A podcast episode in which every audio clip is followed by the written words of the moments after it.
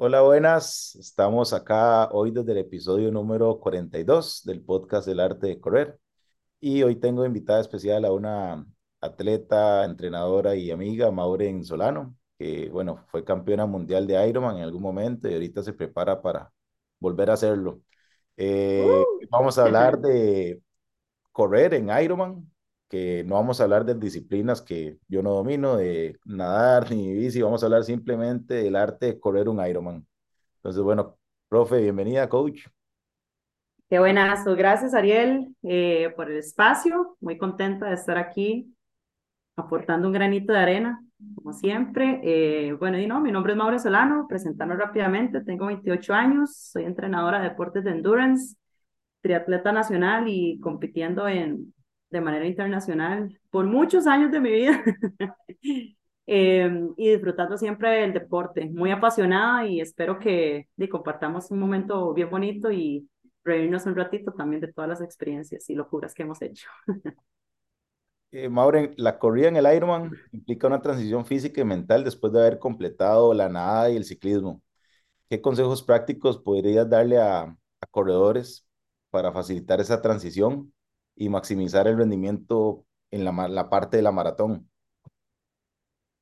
Eh, bueno, prácticamente es un deporte de, resistencia, ¿verdad? Entonces en lo que uno dice, vamos a hacer paso a paso. Yo creo que lo, lo número uno que tiene que pensar la persona cuando está compitiendo en un deporte de larga distancia, ya haya pasado el entrenamiento, ya haya pasado el proceso, ya haya pasado por donde asustan, ¿verdad? Después de haber nadado y cleteado, ¿verdad? No pensar en que le toca la maratón. Específicamente, yo creo que es uno de los mayores consejos que le puedo dar, no pensar en que le toca una maratón. Si uno pone las tres disciplinas, ¿verdad? Si yo estoy empezando a nadar, yo estoy nadando y no pienso en que me falta todavía la bici y la corrida, ¿verdad? Pero cada quien con su ritmo específico y entrenado en ese momento. Si ya voy por la parte de la bicicleta, no pienso que me toca una maratón en ese momento, ¿verdad? Y cuando ya estamos hablando del tema de maratón en sí, después de haber nadado, después de hecho la bici, y ya estar desde el kilómetro 1 hasta el kilómetro 42, ¿verdad? Es, es un tema muy mental. Entonces, aquí a lo que quiero dar énfasis es que los deportes de endurance son más mental que físico. Si ustedes, si ustedes se ponen a pensar y uno dice, bueno, yo voy súper bien preparada, ¿verdad? Me siento bien físicamente, pero de, tal vez como de mente estoy ahí dudando, uf, va, va, va a ser fuerte, ¿verdad? Va, va a ser un, un momentazo. Claro. Entonces, creo que dar énfasis en la parte mental eh, y parte del consejo que también puedo dar desde el kilómetro 1 hasta el kilómetro final en una maratón, específicamente en Ironman, es nunca descuidar la hidratación y nunca descuidar la alimentación. Eso es clave, clave, clave, porque va a ser su gasolina de principio a fin. Eh, siendo el Ironman una disciplina tan, tan fuerte, ¿verdad? Un desafío tan extremo a nivel físico y mental, como lo estás diciendo, eh, hay algunos momentos, supongo, en que hay dudas. Durante, ya sea nadando, bicicleta o corriendo, hay dudas. ¿Has encontrado alguna, a ver, alguna estrategia para ayudar a los atletas a superar esos momentos de duda? Sí, yo siento que en cualquier competencia puede haber un momento de duda, porque para mí el Ironman o una maratón son carreras imperfectas, ¿verdad? Son carreras imperfectas que, que, digamos, uno puede decir, planificar de A a Z, pero puede pasar cualquier cosa en la maratón o puede pasar cualquier cosa en el evento específico. Es- es- es- Exacto, o sea, el evento específico, ¿verdad? Entonces, eh, voy a hablar un, rápidamente de un ejemplo puntual que me pasó a mí en el Ironman de Cozumel. Eh, yo iba súper bien preparada, yo tenía mi propósito, mi propósito era clasificar a Kona, Hawái, que era el mundial de Ironman, ¿verdad? En, en ese momento igual. Eh, mi propósito era clasificarme y quedar top 10 en la general. Y eso conllevaba que para clasificarme yo tenía que quedar de primera en, la en, en mi categoría, en categoría 18-24 en ese momento, que fue en el 2016. ¿Qué pasó en esa competencia? Yo iba súper bien nadando, después iba súper bien en la bici, pero faltando 5 kilómetros del ciclismo, me dio algo que yo no puedo explicar. Se me bajaron los niveles de glucosa, sentí que ya no estaba dando la verdad y yo, ya, yo dije, se me están apagando las luces literalmente, ¿verdad? El legítimo apagonazo. Se le cayó el piano, como Se me cayó el piano, no, la orquesta totalmente se me cayó ahí. Entonces, faltando cinco kilómetros, yo dije, bueno, hey, eh, vamos a ver qué es lo que va a pasar. Eh, a lo que voy con esto, para dar un ejemplo rápido, es que puede pasar cualquier cosa, pero si la persona está preparada para que pase cualquier cosa, ahí es donde van a, a, sobrepasar cualquier reto, cualquier obstáculo, cualquier cosa, ¿verdad? Entonces, ¿qué hice yo? Un tema de actitud y un tema de no rendirse, ¿verdad? Entonces, faltando cinco kilómetros, yo dije, bueno, coach, voy fea. voy fea, no la voy a dar, pero entonces ahí es donde la mente juega, es una, una, un, digamos, un, un angelito me decía, vamos, Maureen, tú puedes, tú puedes. Y un diablito me decía, no, Maureen, no lo vas a lograr. Entonces al final yo me bajé de la transición y yo digo que uno siempre tiene ángeles en esta vida. O sea, de verdad son ángeles. Y los ángeles que me salvaron a mí la vida ese día específicamente en Cozumel fue un grupo de niños mexicanos que me decían con su tono y con su acento, órale, güey, vamos, vamos, tú puedes, chica, vamos, tica, ¿verdad? O sea, todo el tema. Entonces a mí, yo escucharlos, yo dije, wow, qué lindo ver tanto apoyo que uno tiene. Y eran cinco, me acuerdo, eran cinco chiquitos, entre ellos chicas y chicos, ¿verdad? Pero ellos sabían que yo estaba mal, ¿verdad? Y ellos nunca dijeron, vamos, o sea, nunca dijeron, eh, vamos a la ambulancia, ¿verdad? nunca dijeron eso. Ellos dijeron, vamos, tú puedes, tú puedes, vamos, no, no te rindas, vamos, tú puedes, ¿verdad? Entonces era parte de las voces de angelitos que me decían a mí, sí puedes, ¿verdad? Entonces al final yo les decía a ellos, vean, necesito que me consigan hielo, necesito que me consigan agua, entonces es como también buscar soluciones, ¿verdad? Porque si uno se hunde en el problema, valió, ya valió, y se acabó la carrera. Entonces, parte de los consejos que puedo dar es nunca rendirse, siempre tener una actitud positiva y a pesar de cualquier problema que esté pasando a la persona en ese momento, ¿verdad? Que funciona también en la vida en general, es ver el lado positivo a la cosa, ¿verdad? Yo le vi el lado positivo a esos chiquitos que me dijeron, vamos, tú puedes, vamos, sí se puede, tica, y yo dije, ay, yo no puedo quedarle mal a estos chiquitos. me están viendo horrible, me están viendo mal, pero yo tenía un propósito también y en ese momento de la competencia yo iba ganando en mi categoría. Entonces también había una motivación extra, ¿verdad? Entonces era sumar cuál era mi propósito, ¿verdad? Y que si desertaba, yo decía, yo no puedo vivir con esto en mi mente, o sea, yo, yo necesito recuperarme un poco, bajar, ¿verdad? Este, esta sensación horrible que estoy sintiendo, decirles a esos chiquitos que me consigan algo, ¿verdad? Para solucionar esto y vámonos, pónganse las tenis y empiece a correr. Y así fue, me dieron agua, me dieron hielo, me dieron geles, me dieron bananos, me dieron, o sea, absolutamente todo.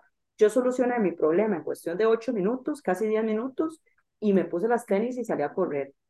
Me costó muchísimo los primeros tres kilómetros y después del, kilómetro tres hasta el último kilómetro de la maratón, logré hacerlo de la mejor manera. Entonces, ¿qué es lo que pasa? Son momentos de crisis, pero esos momentos de crisis hay que buscar alguna solución, ¿verdad? Que eso sí se trabaja con, con entrenamiento, con la parte mental y demás. E, en la parte de, a ver, cuando uno, cuando uno hace una ultra, te puedo hablar por ultras, que he corrido un par ahí, este, uno podría decirte que el cansancio real lo empieza a sentir como desde la hora 4 de estar dándole. Antes de eso uno va como muy lleno de emociones, ¿verdad? Entonces te, lo, te va llevando más la emoción, pero después de la hora cuatro ya fisiológicamente se empieza a caer el piano. Entonces, ¿cómo haces vos para en las disciplinas antes de llegar a la maratón saber administrar eh, ese cansancio y ese dolor para no quemarte antes de llegar a la maratón? Eso es, bueno, Obviamente eso es un tema muy individual, de acuerdo a las capacidades físicas y fisiológicas y mentales de cada persona, pero yo poniendo mi ejemplo como entrenadora y también como atleta, exacto, como decís vos, el cuerpo le deja hacer a uno el loco que quiera, o sea, usted puede ser el loco que se le pegue la gana desde la hora 1, 2, 3, 4 incluso, ¿verdad? Porque a nivel de entrenamiento y adaptación, usted está muy adaptado, está muy entrenado, más cuando son competencias de más de 7 horas, ¿verdad? Pero eh, a mí no me gusta hablar de la famosa pared, porque realmente la pared uno mismo se la pone. Claro. ¿Por qué? Por todo loco que, que quiso hacer antes de esa famosa pared. Entonces, para mí la pared no, no existe, pero si usted no respeta los tiempos entrenados, los tiempos de adaptación y el proceso que usted llevó antes de ese objetivo principal, es donde el cuerpo le va a pagar la factura. Entonces, si usted va compitiendo, por ejemplo, un Ironman, que puede ser una carrera de, de 10 horas hasta 14 horas, y usted quiso jugar con todas sus, sus emociones de que estoy súper feliz, me siento súper bien, voy a darle duro, que me mordí con el muchacho o muchacha que venían a la par mía y que fue y me sacó no sé cuánto, ¿verdad? O sea, el cuerpo usted le va a decir, dele, vaya, siga, pero va a llegar un momento donde usted va a decir, ok, ya, ya no, ya no puedo más. Entonces es eso, como el, eh, perdón, como el meme mexicano que dice, güey, ya, ¿has visto exacto, güey, ya. El cuerpo le va a decir, güey, ya, exacto, ya no más, ¿verdad? Porque al final, eh, el resumen de todo esto es que usted está exigiéndole al cuerpo a niveles que nunca entrenó, ¿verdad? Entonces, el tema es, si usted entrenó para esa meta y si usted entrenó a ese ritmo específico que llevaba, yo sé que por competíamos, yo soy una, una persona que soy súper competitiva, ¿verdad? Yo me transformo a la hora de competir, a mí, yo soy 100% competidora y a mí me va mejor mucho, o sea, me va mucho mejor en las competencias que en los entrenamientos.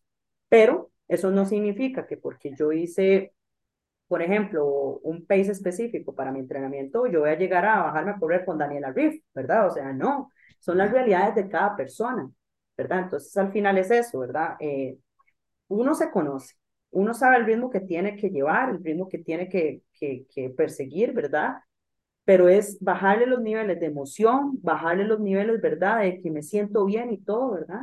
Para que esa competencia de endurance, es que estamos hablando de endurance, deportes de resistencia, se dé para que uno logre llegar a la meta, ¿verdad? Y obviamente uno sufre muchísimo durante el proceso de competencia, pero hay niveles de sufrimiento, hay niveles de sufrimiento donde uno dice, esos niveles de sufrimiento son los que yo entrené, yo me, siento, yo me sentía así en los entrenamientos y puedo dar más. Lo que pasa es que hay personas que sobrepasan esos niveles de entrenamiento al punto de que el cuerpo le dice, güey, ya. Entonces Es, es eso más o menos. Hablando de endurance, que lo acabas de mencionar, endurance es la capacidad de mantener un ejercicio a una intensidad mediana, por llamarlo así, durante mucho tiempo. Y eso a nivel de entrenamiento, y prácticamente que es resistencia muscular, podría decirse, o resistencia cardiovascular en este caso, ambas. Eh, eso a nivel de entrenamiento en sí requiere mucho tiempo entrenar. O sea, digamos, si uno quiere entrenar por una maratón, tiene que dedicar tiempo. Eh, eh, es curioso porque en un Ironman no solo tenés que entrenar para resistencia de la maratón, que es lo último, tenés que entrenar para la resistencia en la bici y para la resistencia también en la, el endurance en la bici y el endurance en la natación. Eh, ¿Cómo es el entrenamiento específico para una maratón, tomando en cuenta de que requerís mucho tiempo? O sea, el tiempo de la bici, el tiempo de la natación y tras de eso tiempo para entrenar maratón. ¿Son entrenos específicamente vos usás entrenos de, que tiran al volumen, o sea, de mucho tiempo, o más bien usás una mezcla entre volumen e intensidad, o preferís entrenos intensos, ¿cómo es tu entreno?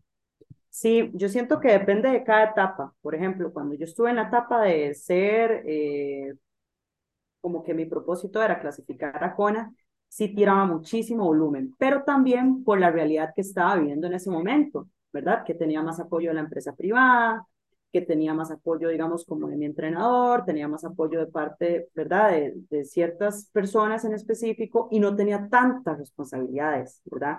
Entonces, ya llegó un punto de mi, de mi vida donde mis responsabilidades cambiaron, pero porque yo lo decidí, porque quise crecer a nivel profesional, quise crecer a nivel, digamos, de, de comprar casa y ya hacerme mi, de, de, mis cositas, por decirlo así, dejar la casita de mi mamá, ¿verdad? O sea, todos esos temas influyen y al final son cosas que yo decidí, ¿verdad? Entonces, al yo decidir esas cosas, yo sabía que las consecuencias eran disminuir mi volumen a nivel deportivo de, en horas, por decirlo así. Pero eso no significa que yo no pueda eh, hacer una variante para que todo ese engranaje de cosas apliquen para combinarlo con volumen e intensidad. Entonces, al resumen de esta respuesta es, antes, cuando por mis 20, entre mis 17 y mis 23, yo metía mucho volumen. La metía muchísimas horas de entrenamiento. ¿Por qué? Porque mi cuerpo lo aguantaba, yo estaba más dedicada al deporte y específicamente tenía un poquito más de tiempo, a pesar de que lo combinaba con el estudio y el trabajo, pero mis horarios eran muy flexibles a nivel de eso. Ahora que tengo más responsabilidades, que Maureen Solano ya es más profesional, Maureen Solano ya está más enfocada con, en su equipo, en su familia, ¿verdad? En, hacer, en hacerme crecer y es lo que me llena en estos momentos. Yo ahora aplico menos horas en el entrenamiento, pero es vacilón, porque ahora yo les voy a contar eh, esta experiencia que estoy teniendo al, al combinarlo con volumen e intensidad. Me he sentido mucho mejor que antes, ¿verdad? Entonces, al final, eh, es un tema, digamos, como de ver qué es individualmente, qué es lo que el cuerpo necesita, ¿verdad? Porque también tienen que ponerse a pensar de que más no es, o sea, querer más no es siempre mejor, ¿verdad? Al final es, eh, somos profesionales, trabajamos, entrenamos, estudiamos, eh, tenemos familia, ¿verdad? Y, digamos, yo no vivo del deporte, entonces al final uno tiene que priorizar, priorizar las cosas. Pero, por ejemplo, una semana mía, yo aplico el tema de mezclarlo volumen con un poquito de intensidad, pero al final mis horas semanales, por ejemplo, ahorita que voy para el Ironman 70.3 de Ecuador, eh, mi volumen de entrenamiento semanal es de, de 12 a 15 horas semanales, ¿verdad? Eso combinado con la natación, con la bicicleta y con la carrera.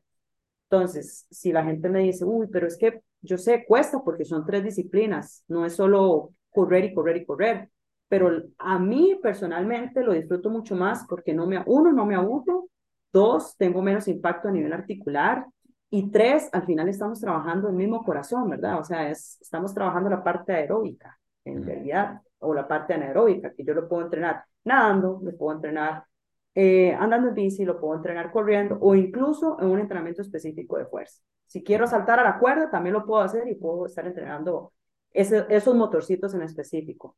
¿Verdad? Pero, por ejemplo, el proceso de distancia larga a nivel de triatlón es un proceso muy ameno, que claro, conlleva tiempo, pero eso no quiere decir de que para yo poder hacer un medio Ironman necesito entrenar 30 horas semanales. No, porque más no es mejor, pero sí se necesita una estructura adecuada, ¿verdad? Para ver qué, cuánto tiempo dispone la persona, en ese caso, cuánto tiempo dispongo yo, y que también el proceso no me abruma. Cuando, cuando ya llega el punto donde yo estoy abrumada del, del proceso o que ya el entrenamiento me causa demasiado estrés, hay que hacer algo y hay que parar y hay que bajar las cargas y hay que ver en qué se tiene que trabajar.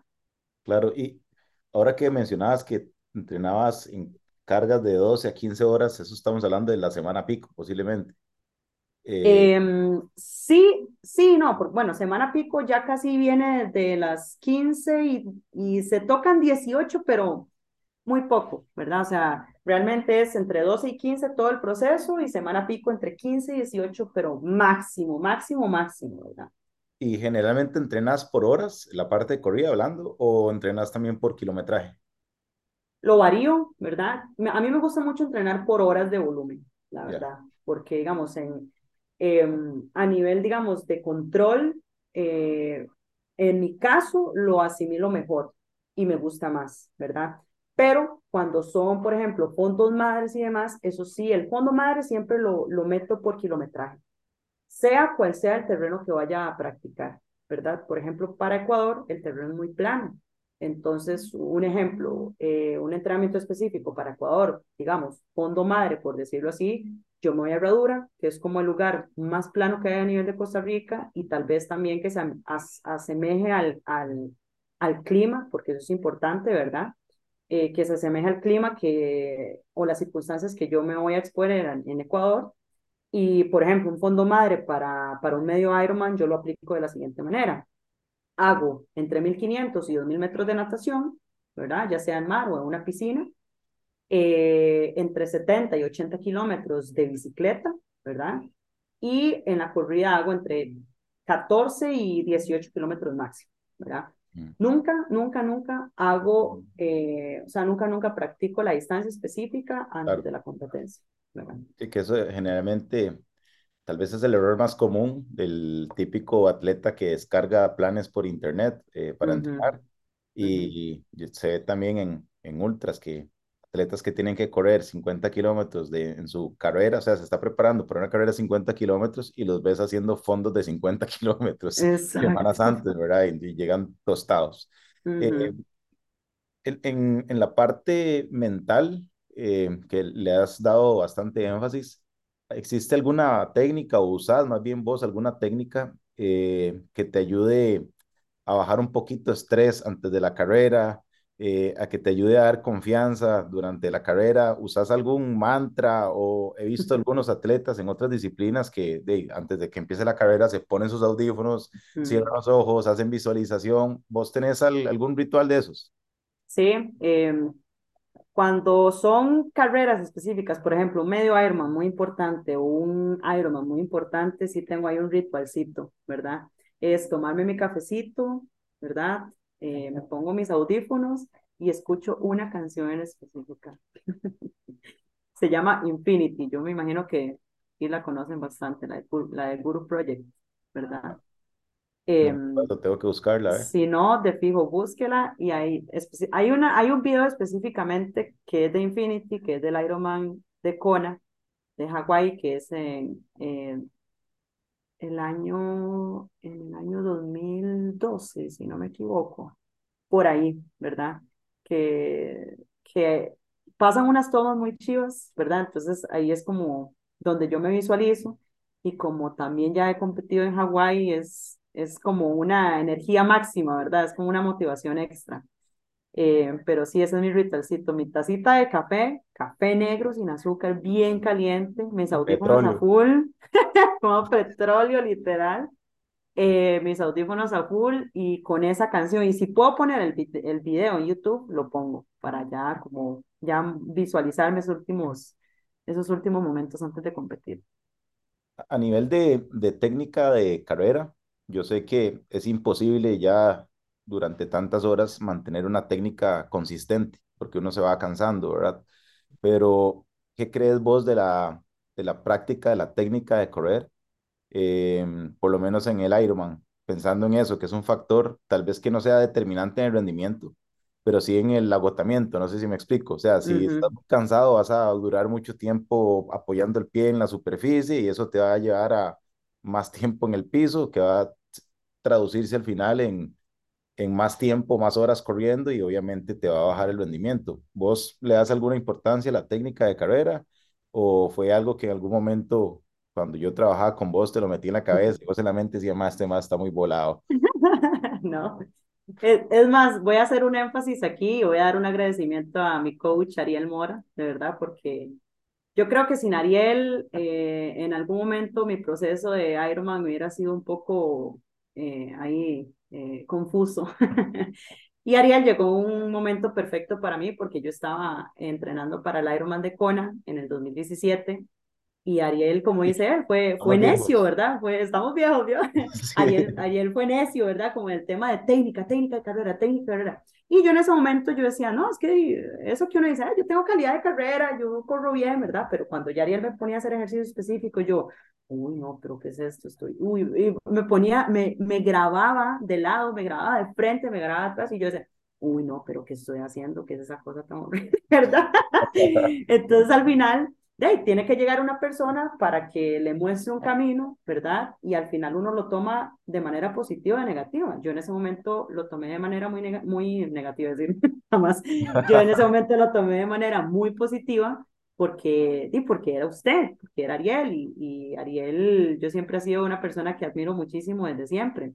Entonces, para resumir esto es, la técnica, sí, sí, sí, sí, siempre sí. Y de hecho, después de ese momento, cuando yo apliqué todo lo que me enseñó Ariel, ¿verdad? Que fue incluso el método Pons, inspirado por Nicolás Romanov y todo, todos los talleres que hacíamos y toda la cosa, mi técnica de carrera mejoró un montón, mejoró exponencialmente, al punto en que yo, cuando competí en el Ironman de Hawái, yo tuve la experiencia de competir en el 2014 y competir en el 2017.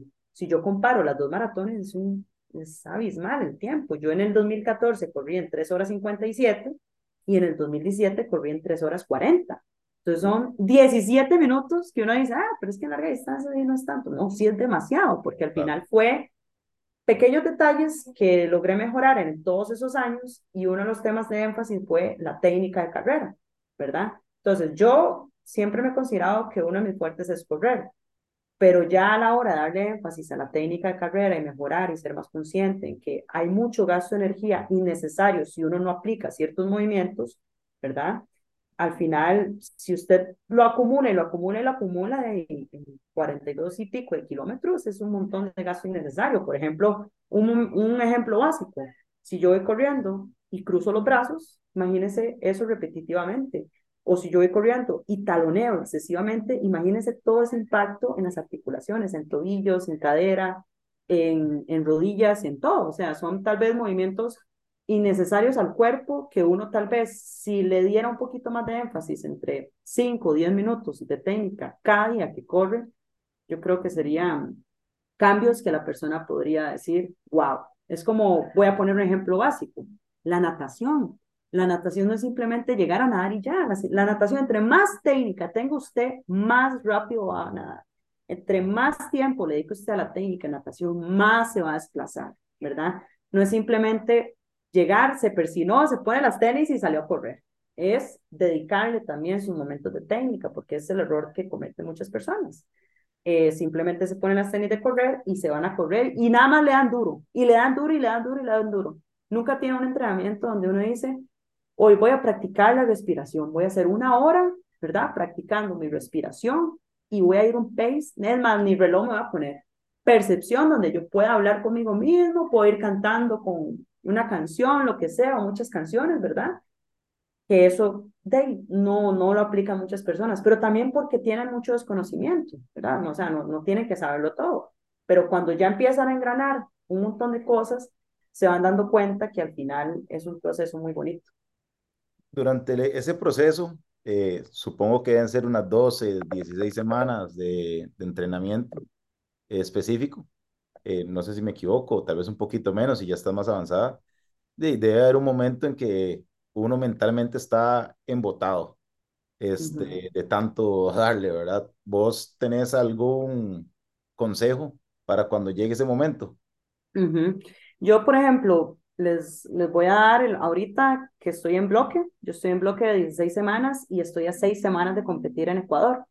Entonces, en estos momentos, yo ahorita me siento en una de mis mejores versiones, ¿verdad? A nivel competitivo, a nivel deportista, pero porque creo que he trabajado muchísimo y tengo ya casi 15 años de estar haciendo triatlón y con prueba y error, o sea, prueba y error, porque tampoco todo ha sido perfecto, ¿verdad?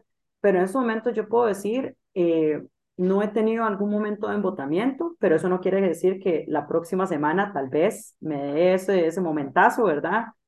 O también puede llegar al punto, digamos, el atleta o deportista amateur, élite, profesional, pasa mucho a nivel profesional, porque el atleta profesional está en el punto donde entrena, entrena, entrena, entrena y está, o sea, tiene que exigirse tanto y llegar a ese nivel de perfección que está en la línea donde o se enfermó o llegó en el mejor momento de su vida o se lesionó, ¿verdad?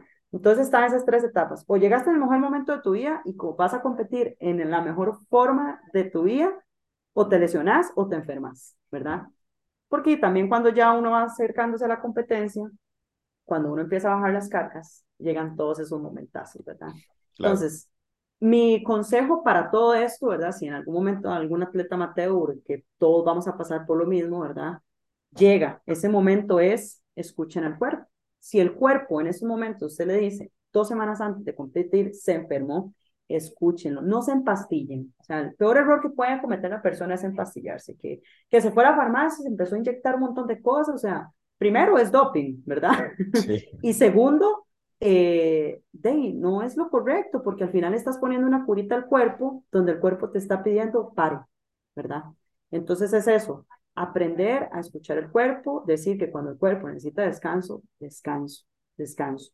Pero no me refiero, es que hay dos tipos de descanso. Está el tipo de descanso que amaneció lloviendo y dice, uy, es que esa nubecita y me pongo una cobija y me vuelvo a acostar, ¿verdad? Eso no es descanso, ¿verdad? eso es pereza. y está el tipo de descanso que uno de verdad amaneció y amaneció tan golpeado por la vida que parece como que le a través de un tractor, ¿verdad? Por encima. Entonces, ese es el tipo de descanso que yo digo, o sea, enfermedad. enfermarse, sentirse mal, eh, estar con fiebre, con calentura, con mucosa, ¿verdad? Todo ese tema. No el, no el necesito descanso porque ay, hoy me dio perecilla, ¿verdad? No, no, a eso no nos referimos.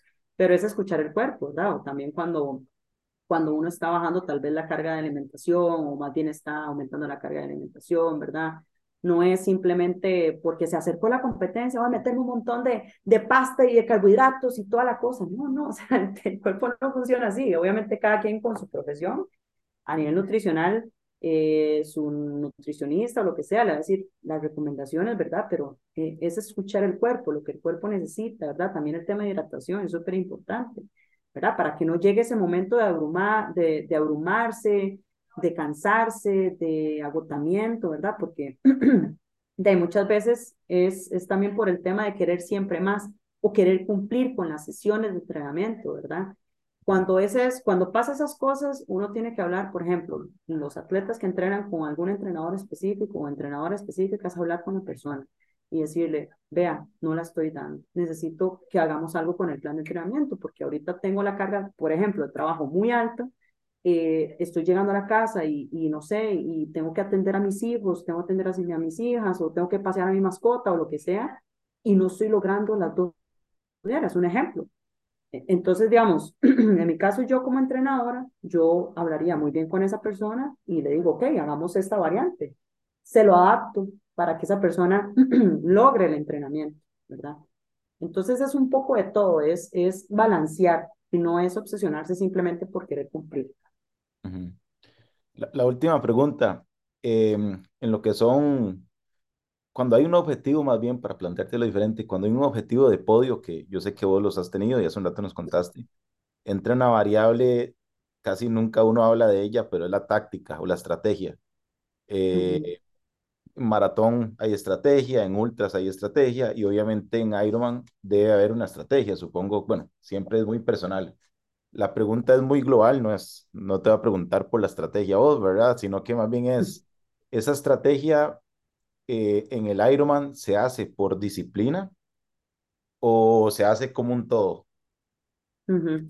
Eh, yo, como experiencia de ser atleta y que he competido en largas distancias y también como experiencia de entrenadora, que he tenido muchos procesos de maratones, he tenido procesos de Ironman, he tenido procesos de distancias largas en todos los ámbitos, ¿verdad? Yo lo hago como un global. ¿Y qué es el global? Igual, les digo a la persona, es una carrera muy imperfecta, puede pasar cualquier cosa, pero ustedes están entrenados para solucionar cualquier cosa, ¿ok? ¿Verdad? Con todo lo que se practica antes, con todo lo que hacemos en el bloque específico, con todo lo que hacemos en bloque de 12, 16 semanas, ¿verdad? Eso de acuerdo a las capacidades físicas y mentales de cada persona. Pero el global para mí, que es el clímax de la competencia, es cuidar la alimentación, cuidar la hidratación, ¿verdad? O sea, que si literalmente usted está compitiendo, ¿verdad? Y se le cayó el gel que se iba a comer, usted tiene que prever que ya llevaba tres o cuatro geles extra en caso de que pase eso. Y si lo tenía contado, bájese de la bicicleta y se va a devolver por ese gel. O mande un chiquito mexicano a que le consiga. Exactamente, ¿verdad? Porque al final la alimentación que usted coma durante la competencia va a ser su gasolina. Eso va a ser su gasolina. Es, por ejemplo, cuando ya llega la persona y me dice, ay, no, es que en la competencia me dio sed. Es que ya cuando uno le da sed es que ya la cagó. ¿Verdad? Entonces es eso. Para mí, la clave de planificar una competencia para que salga lo más perfecta posible es qué voy a comer, qué voy a hidratar, en qué momento lo voy a hacer y cuándo lo voy a hacer. ¿Verdad? Porque, por ejemplo, puede ser que, digamos, eh, yo me iba a tomar un sorbo de agua, pero y estoy en media cuesta, no, o sea, salga de la cuesta y se toma su sorbo de agua, ¿verdad? No, no tiene que ser todo tan, tan, tan, tan radicalmente perfecto, ¿verdad? Pero que sí se asemeja todo el plan de competencia que usted quiso hacer. Pero al final es un global, ¿verdad? Es un global de todo. Que si su debilidad es la natación, ok, usted va a ir a hacer la natación un poquito más suave de lo que se entrenó, para que usted aplique su fortaleza, por ejemplo, que sea el ciclismo, y meta todas las ganas en el ciclismo, ¿verdad? Y eso obviamente dosificando las cargas de acuerdo a lo que entrenó para bajarse a correr en la maratón o en la media maratón o en el sprint o en el olímpico, ¿verdad? Pero ese es el global. Número uno, cuidar el tema de la alimentación, que es la gasolina que le va a dar desde el kilómetro uno hasta el kilómetro mil, ¿verdad? Ejemplo. Y número dos, eh, dosificar la carga de competencia de acuerdo a lo que usted entrenó, de acuerdo a sus ritmos competitivos y de acuerdo a su todo. Mm. No, buenísimo. Me queda... Ahora, ¿para qué carrera estás entrenando? Ahorita, ahorita para, para el Ironman 70.3 de Ecuador, que es el 16 de julio. Y el objetivo y propósito principal de este año es el Ironman de Italia, que es en septiembre. Italia. Ujú. No hay Kona Es el este año. 17, Momento. 17 de septiembre. Este año no hay Kona, pero porque no me he clasificado. Ya. El propósito es clasificarme en Italia, pero bueno, vamos a ver qué pasa. Coach, para terminar, siempre hago 10 preguntas que tiene una regla. Tiene que responderme con el mínimo de palabras que pueda y lo más rápido que pueda. No lo piense mucho. Si me dice, eh, cambio pregunta. Eh, ok. Este, la primera pregunta. ¿En qué playa de Costa Rica, donde nunca se haya corrido ni organizado un Ironman, te gustaría hacer uno? Wow. Siguiente Eh... pregunta. Ah, Dominical, Dominical, No, no, no, estoy Dominical. Dominical. Playa Dominic- Dominical, ahí está.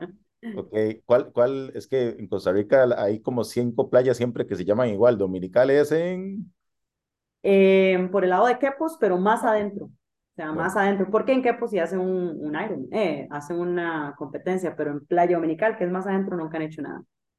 Usualmente los corredores de endurance, de todos los deportes que llevan endurance, tienen algún momento de euforia, o sea, una sensación que usted quiere llorar o siente algo en el corazón, en el pecho, no sé cómo describirlo, y generalmente se da cuando ven algo. Eh, Ujú. ¿te ha pasado y dónde? Me ha pasado en el Ironman de Kona, Hawái, vi la meta y simplemente dije, quiero dejar de existir. Esa fue mi reacción, en serio. Nadar en un lago o en una playa, Playa, competir en frío o calor. calor. Vas a hacer un triatlón por equipos. ¿Cuáles serían tus otros dos compas y qué haría cada uno? Ariel Mora, corredor. Mario José Brenes, eh, ciclismo. Muy conveniente, ¿ah? y Daniela Cruz, natación. ¿Cuál amigo te gustaría ver haciendo un Ironman que nunca ha hecho uno? Eh, a Shirley Cruz. Sí, eso es- ¿Cuál es el consejo más grande que te ha dado tu mamá? Créasela y nunca se rinda. Chivísima. El consejo más grande que te ha dado un coach. Resiliencia, siempre, resiliencia, resiliente, resiliente, resiliente hasta que se dé ese, ese momento perfecto. Te vas a una isla desierta por un año y solo en la maletita te vamos a poner un Discman con baterías ahí para un año, pero solo te puedes llevar un disco. ¿Cuál sería? Queen, Es por ¿cuál de supuesto. ¿Cuál de Queen. Uy, ¿cuál sería, coach? De Ayúdeme uno con éxitos, esa. de uno éxitos entonces. Grandes éxitos. Eh, Queen. bueno, ya, ya me puse a pensar, es que, ¿en cuál está Rapsodia? Y te estás pidiendo mucho a la vida. No, no, no sabría decir. El, siempre en los éxitos va a estar. Ahí está, entonces, que no se diga más. La última. ¿Has Bohemia visto? Rapsodia me llevo entonces. Ok. ¿Has visto que los futbolistas generalmente tienen como una forma icónica de celebrar? Entonces, un ejemplo, Cristiano Ronaldo hace "Siu", este Neymar hace el bailecito y no sé si te acordás de Amy Wambach, que en el 2012 en los Juegos Olímpicos contra Colombia se quita la camisa, queda en top y le, hace- le enseña la camisa al público. Ay, qué bueno. Si en el Ironman se permitiera celebrar, ¿cuál de esas tres escogerías? Ay, qué bueno. Obviamente el de Ronaldo. Sí, pero le aplico un sí con un movimiento rock and roll. Bueno, ¿se, se puede celebrar así? Claro, totalmente. Bueno, entonces en Ecuador vas a aplicar el SIU. En Ecuador voy a hacer eso. Bueno, coach, muchas gracias. Este, la pasé bastante bien. Igual con vos siempre se pasa bien el rato. Eh, mucha suerte en esta compe que viene, en estas dos compes y ojalá pueda verte en Kona en esa salida que, que te encanta a vos y te apasiona. Excelente, coach. Tomamos una fotito. Démosle foto. Y bueno, a los que nos están escuchando, este, Vamos a los tomar una rápidamente. Tres. desde la NASA.